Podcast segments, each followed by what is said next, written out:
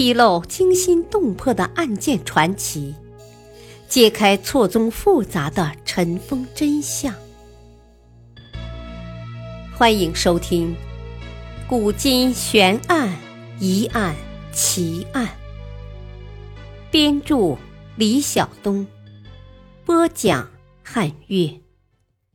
第三章：帝王密室谜案。元顺帝生存之后才能生活。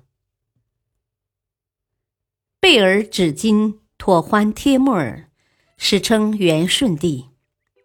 这个元朝末代皇帝的一生，可以说是跌宕起伏，命途多舛。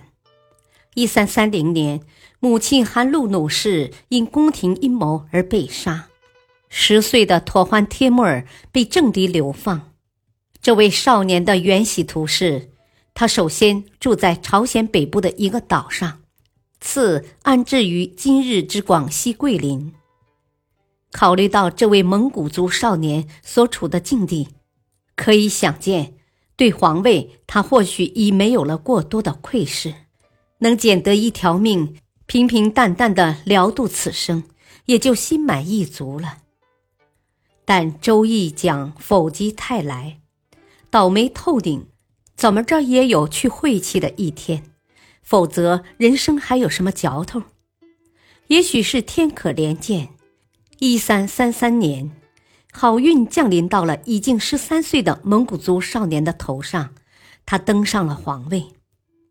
为什么这个潦倒的少年会忽然有这样的奇遇，或者说人生转折呢？这其中到底有什么让人不可知的原因呢？而之后这个少年皇帝的遭遇更是奇特，看似平凡无为的他，竟然是元代在位时间最长的一个皇帝，这又是为什么呢？其实，这位蒙古族少年应该感谢三个人，一个是他叔叔图帖木儿，一个是他弟弟义林之班。一个则是太皇太后不达失礼。感谢前者，是因为在他临死之前，突然良心发现，觉得弑兄夺位愧对先人后辈，于是下诏决定将皇位传给兄长元明帝的儿子。感谢弟弟，是因为这个弟弟虽然登上了皇位，却无福消受这么重大的恩典。即位四十三天就死去了，这给妥欢帖木儿转变命运带来了一道曙光。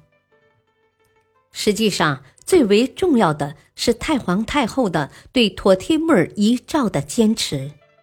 在旁人看来，他完全有权利不遵诏令，立自己的儿子为帝。一些权臣也力劝他这么做，比如燕铁木儿。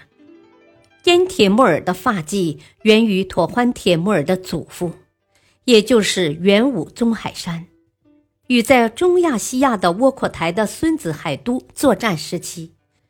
他之所以力劝不达失礼立自己的儿子为帝，不过是因其孤儿寡母好控制，但最终不达失礼不为其所动，势立明宗之子。还颇具讽刺般的让燕铁木儿去迎还远在广西的妥欢帖木儿，这中间过程也颇为曲折。燕铁木儿唯恐新皇帝登基会清算自己，便拖延时间，致使皇位空缺达六个月之久。军国大事一切皆听燕铁木儿，实际上已有皇帝之实。大概是老天开眼，燕铁木儿贪恋女色，终因荒淫过度而死。妥欢铁木儿这才即皇帝位。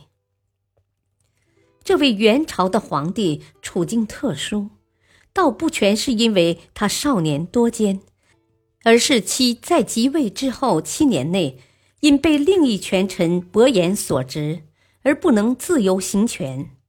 从一处虎穴又落入另一个狼窝，倒也够这个年轻人受的。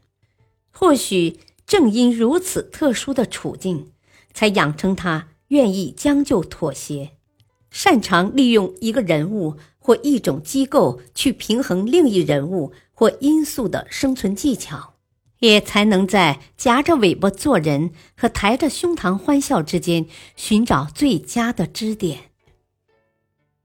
伯颜因执掌国政，嚣张跋扈，甚至不把妥欢铁木儿放在眼里。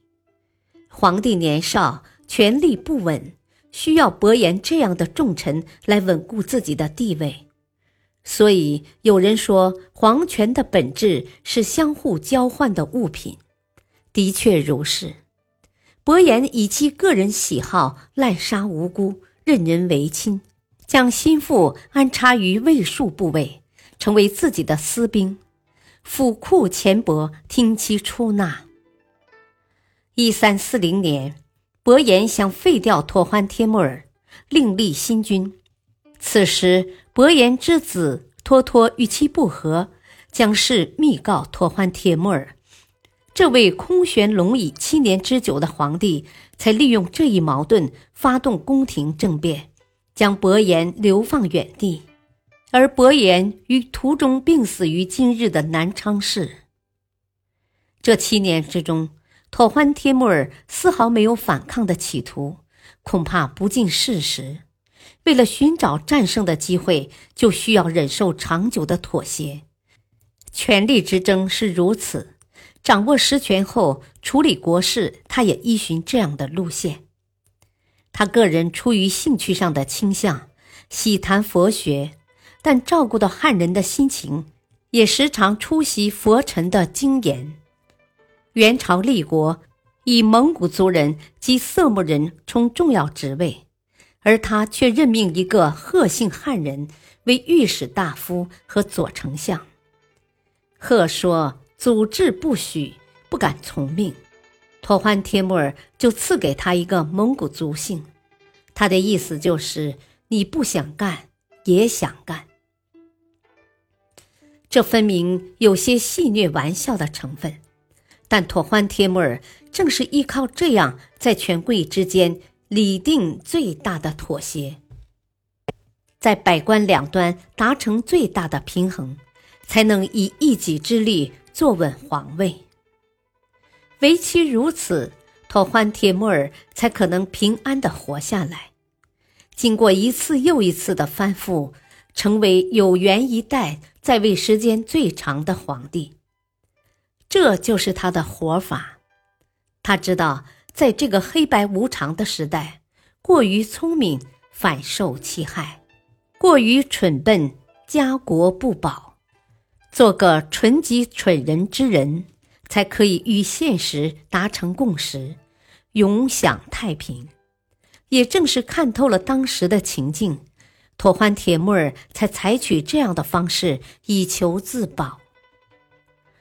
自保守在将自己的个性隐秘，做一个方方面面都能接受的普通人。